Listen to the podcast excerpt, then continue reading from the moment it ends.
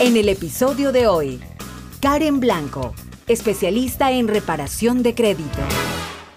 Adelante con nuestro segmento número 3 y nuestra invitada es Karen Blanco de Credit Recovery Group. ¿Cómo estás, Karen? Muy bien, Freddy, ¿cómo estás? Bueno, invitada, no, ella es de la casa. Bueno, Sí. como todos mis, mis- mis- mi equipo de trabajo, Claro. ellos no son invitados, son parte de mi equipo de trabajo con los que trabajo prácticamente todos los días. Pero bueno, es la persona que nos va a manejar nuestro tercer segmento. Sí, soy Karen Blanco de Credit Recovery Group, asesora eh, de crédito. Estoy aquí para darles los mejores tips acerca del crédito. Y bueno, contarles que el fin de semana pasado tuvimos nuestro seminario Uh. Oh de primeros compradores.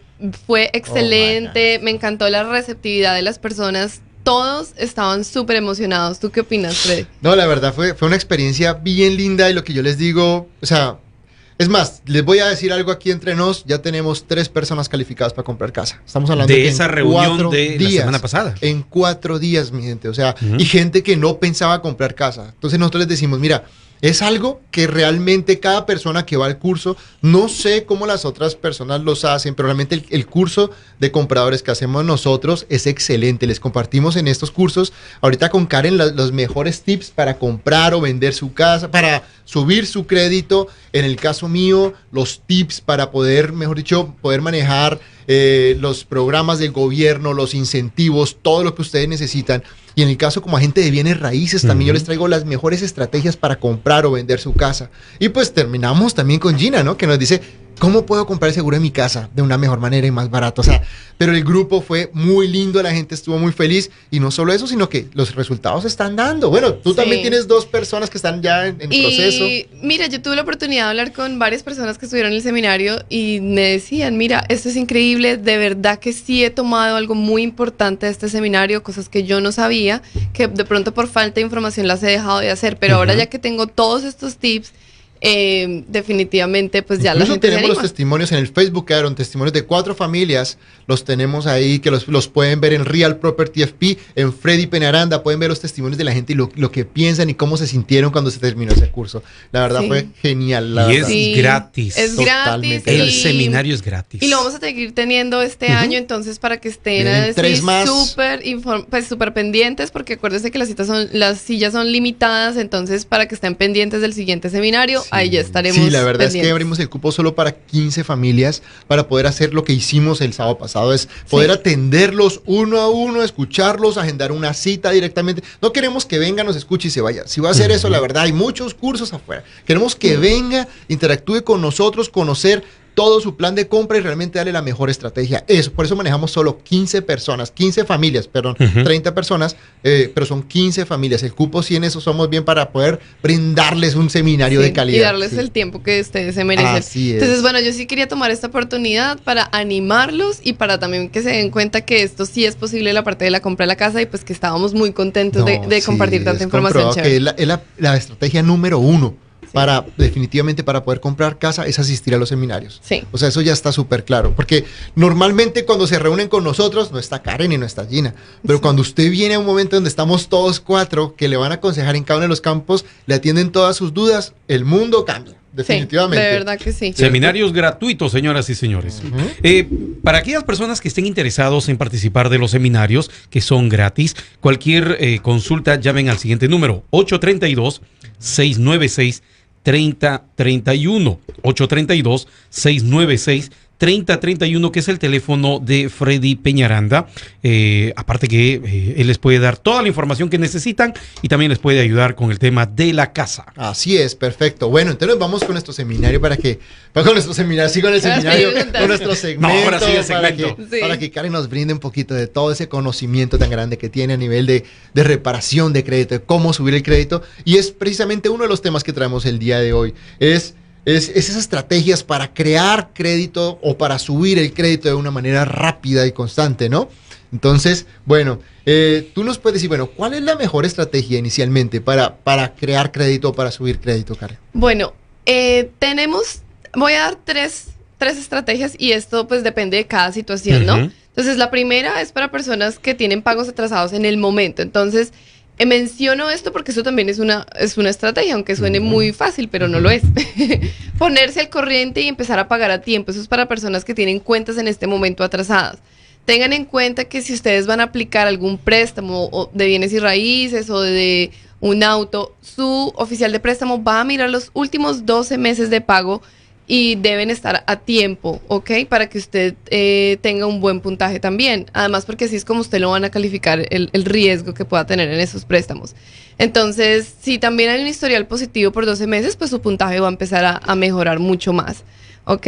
Bueno, la siguiente estrategia es para las personas que tienen cuentas de pronto que se fueron eh, sin pagarse hace 120 días, eh, que se fueron a charge off. Este tipo de cuentas, muchas personas llegan a que les evaluemos el crédito y no son cuentas que son para restauración de crédito.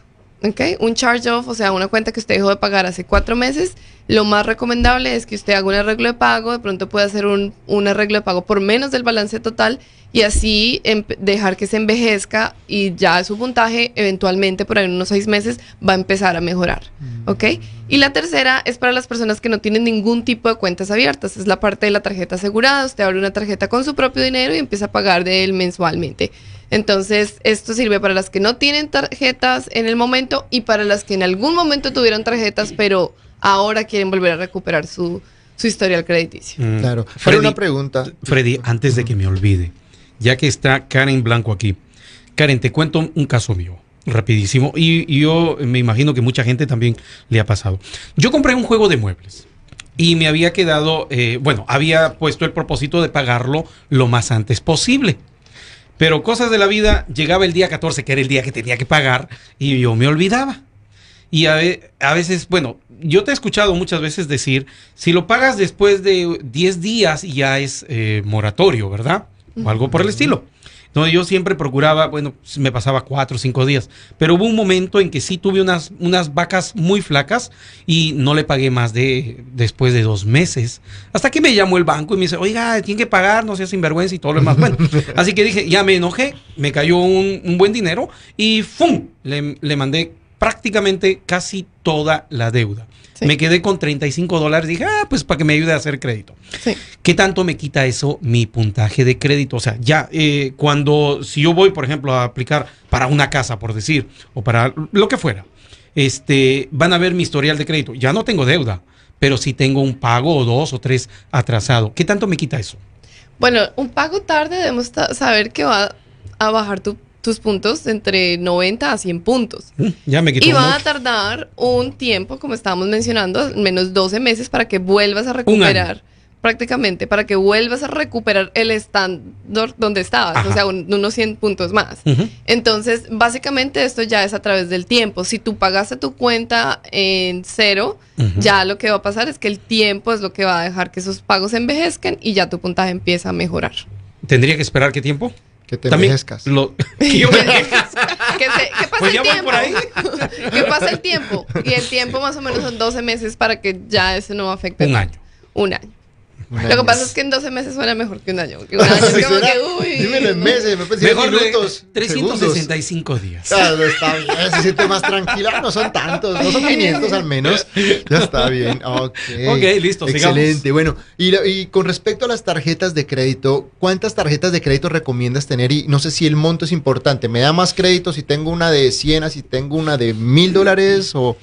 Bueno, es recomendable tener de dos a tres tarjetas. Puedes tener más, pero eso es lo recomendable, además porque es, va a te dar más facilidad de volverlas a pagar.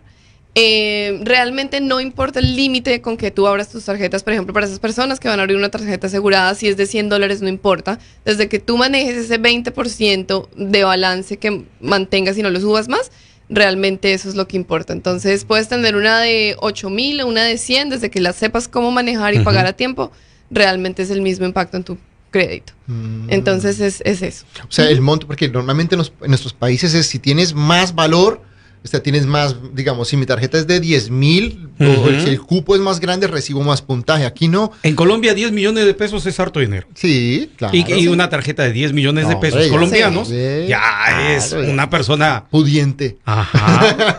Sí. Claro, claro. sí, exacto. Y eso es importante. A mí me pasó un caso bien interesante, es que llega, llega, llega la mamá, que es la que paga el mortgage, paga el carro, paga Sí. todo. y corremos el crédito y ella lo va a comprar. Y dice, pues ponga a mi hija pues para ver si ella me puede ayudar. Ella, ella trabaja un part-time, póngala a ver si de pronto me puede ayudar. Cuando corremos los dos préstamos y le dice Víctor, no, pues señora, su credit score está en 620, pero la verdad de su hija le va a ayudar mucho porque está en 720. Pero ¿cómo es posible si yo soy la que pago la casa, el carro, todo? Ella tiene una tarjeta de 200 dólares. Precisamente, ya no gasta sino 60 dólares al mes y va y lo, con lo que compraba en su escuela, lo pagaba y todo en seis meses. Y dice, no la tiene ni, ni hace un año y tiene más credit score que yo. Está como mi Entonces, esposa también. Comprobado, no hay necesidad de tener un límite de 10 mil para que tu crédito esté muy bien. Súper comprobado. Y nos reíamos bastante porque ella decía, no es posible. Claro, Sí. porque ella con lo que gana, más lo que paga, su, su nivel de endeudamiento estaba a, a- a Bien. tope. Y pagaba bien, pero obviamente estaba, no tenía más capacidad de préstamo. Sí. Entonces ahí, ahí es uno de los grandes problemas. Ahora dice, eh, en el tema de las tarjetas, entonces tú recomiendas dejar, yo siempre he tenido una duda, ¿es bueno pagar todo el saldo o es bueno dejar un poquito? Bueno, mira, idealmente pagar el balance en su totalidad es lo mejor. Ya. Y la razón es porque tú al dejar un poquito de balance estás pagando intereses de ese Sí, balance te, da- que te va a dar sí, un... Entonces, idealmente, pagarlo todo es lo mejor, pero también, si eso no es posible, mantener el 20-30% del balance está bien y seguir pagando a tiempo. O sea, realmente, idealmente es pagarlo a tiempo, ay, Todo. pagarlo eh, todo para que no pagues de los Sí, intereses. me, Ujú. que me Pero decían, mantener deja el 5 20. dólares, deje 3 dólares, pero no entiendo. el- Sí, no, realmente es, eh, lo puedes pagar todo, si lo Mm. puedes pagar. Ujú. Realmente es desde que tengas la- la- los pagos a tiempo. Y, que, y si no, pues mantener ese balance entre 20 y 30%. Si Pues, no puedes pagar eh, toda la cantidad. Y si vas a pagar de pronto el pago mínimo, puedes pagar un poquito más del, del pago mínimo El para que el balance... te malogra, ¿no? O sea, eh, no... No es que te malogres, lo que pasa es que si estamos hablando de un pago mínimo en una tarjeta de 5 mil dólares que tienes un balance de 4.999, si sigues Ujú. pagando el, El límite, mínimo. el mínimo, nunca vas a terminar de pagar. No, pues... Pero si vamos a compararlo con un límite de 100 dólares y un balance de 40, si pagas el mínimo, Ya está. está bien. Mm, Sí, Claro, entonces- es que ese es el tema. Es, Ok. Sí. En el tema de los préstamos convencionales, muebles, de pronto, eh, bueno, en fin, que son, esos también pueden ayudar. Mucha gente va, no sé, a Cons y, y toma un, electrodoméstico, un computador, cosas así, porque sienten que es más fácil. sí. ¿Ese tipo de préstamos también sirven ayuda? para subir o no? Eh, bueno, los préstamos lo que hace es crear un historial crediticio, entonces sí está bien desde que tú los pagues a tiempo. Y además porque te va a dar como una mezcla del crédito. Eh, mezcla de crédito quiere decir que tengas una tarjeta, un préstamo de auto, un préstamo de mortgage. Ese es el 15% de tu puntaje de crédito. Entonces, si tú tienes como una variedad de crédito, en cuanto al tipo de crédito, también te va a ayudar. Pero idealmente si tienes una mezcla entre tarjetas de crédito y eh, un, vehículo o una cuenta como cons, entonces tu puntaje va a subir mucho más rápido. Esa es otra cosa que de- eh, quería decirles. Si abren una cuenta con una tarjeta de crédito, pueden ver en, en dos o tres meses el cambio en su puntaje de crédito, o sea, es a corto plazo. Pero si lo hacen con una un auto, por ejemplo, se va a demorar un poco más en, ver, eh, en verse reflejado el puntaje eh, más alto. Karen, Sí. aunque hay algunas tiendas que venden electrodomésticos o muebles, lo que sea, este, no reportan eh, a las centrales de riesgo.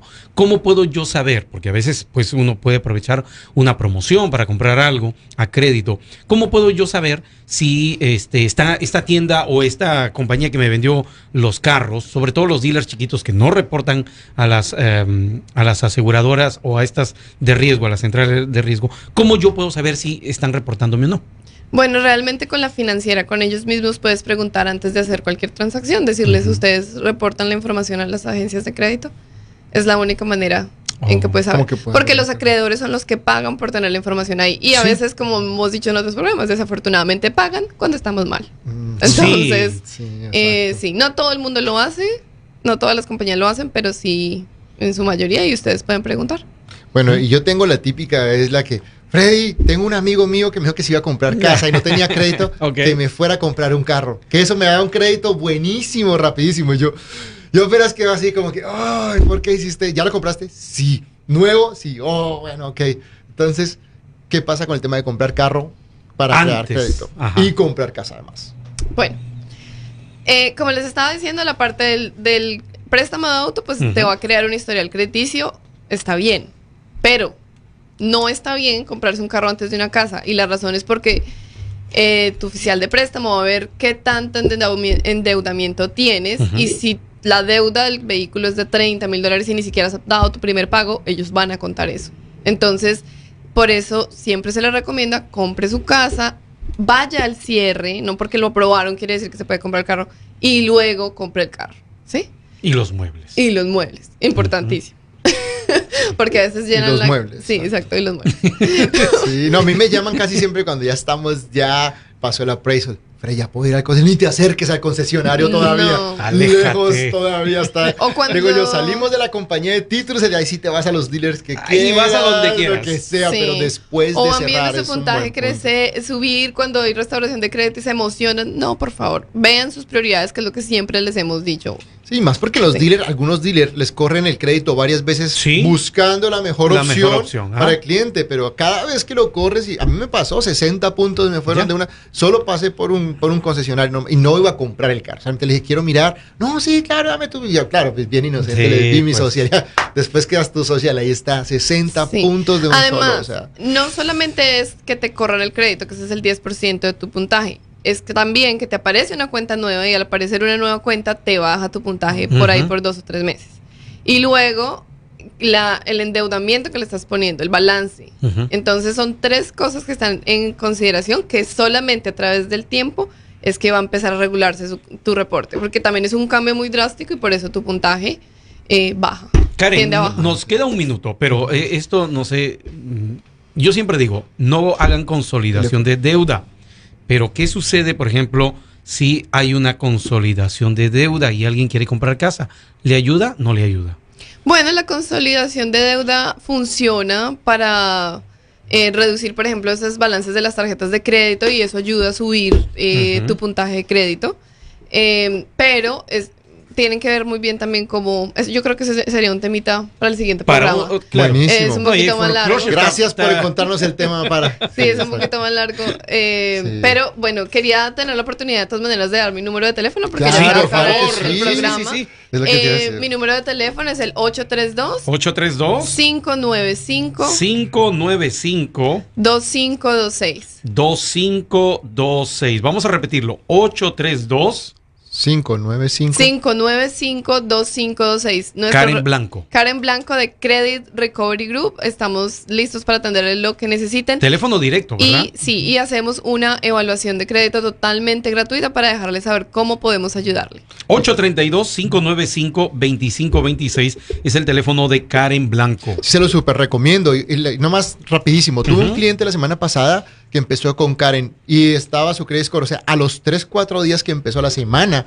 ya me mandó un mensaje porque él tenía su credit karma, ya le había subido su puntaje de crédito en 40 puntos. Estaba feliz. Me dice, Freddy, ya me subió. Yo sí, pero espérate, tranquilo. Pero en serio, los resultados son muy rápidos. Es una compañía de muchísima confianza con la que estamos trabajando todos los días y lo van a llevar de la mano a comprar su casa. Muy bien, no se muevan de las 9.20. Para mi gente viene otro show espectacular. Gracias Freddy, gracias Karen. Gracias. Ujú. Cuídense Que mucho. estén muy bien. Bendiciones. Bye bye. Chao, chao. Muy bien, que tengan una muy buena tarde. Manejen con mucho cuidado y quédense con las 9.20.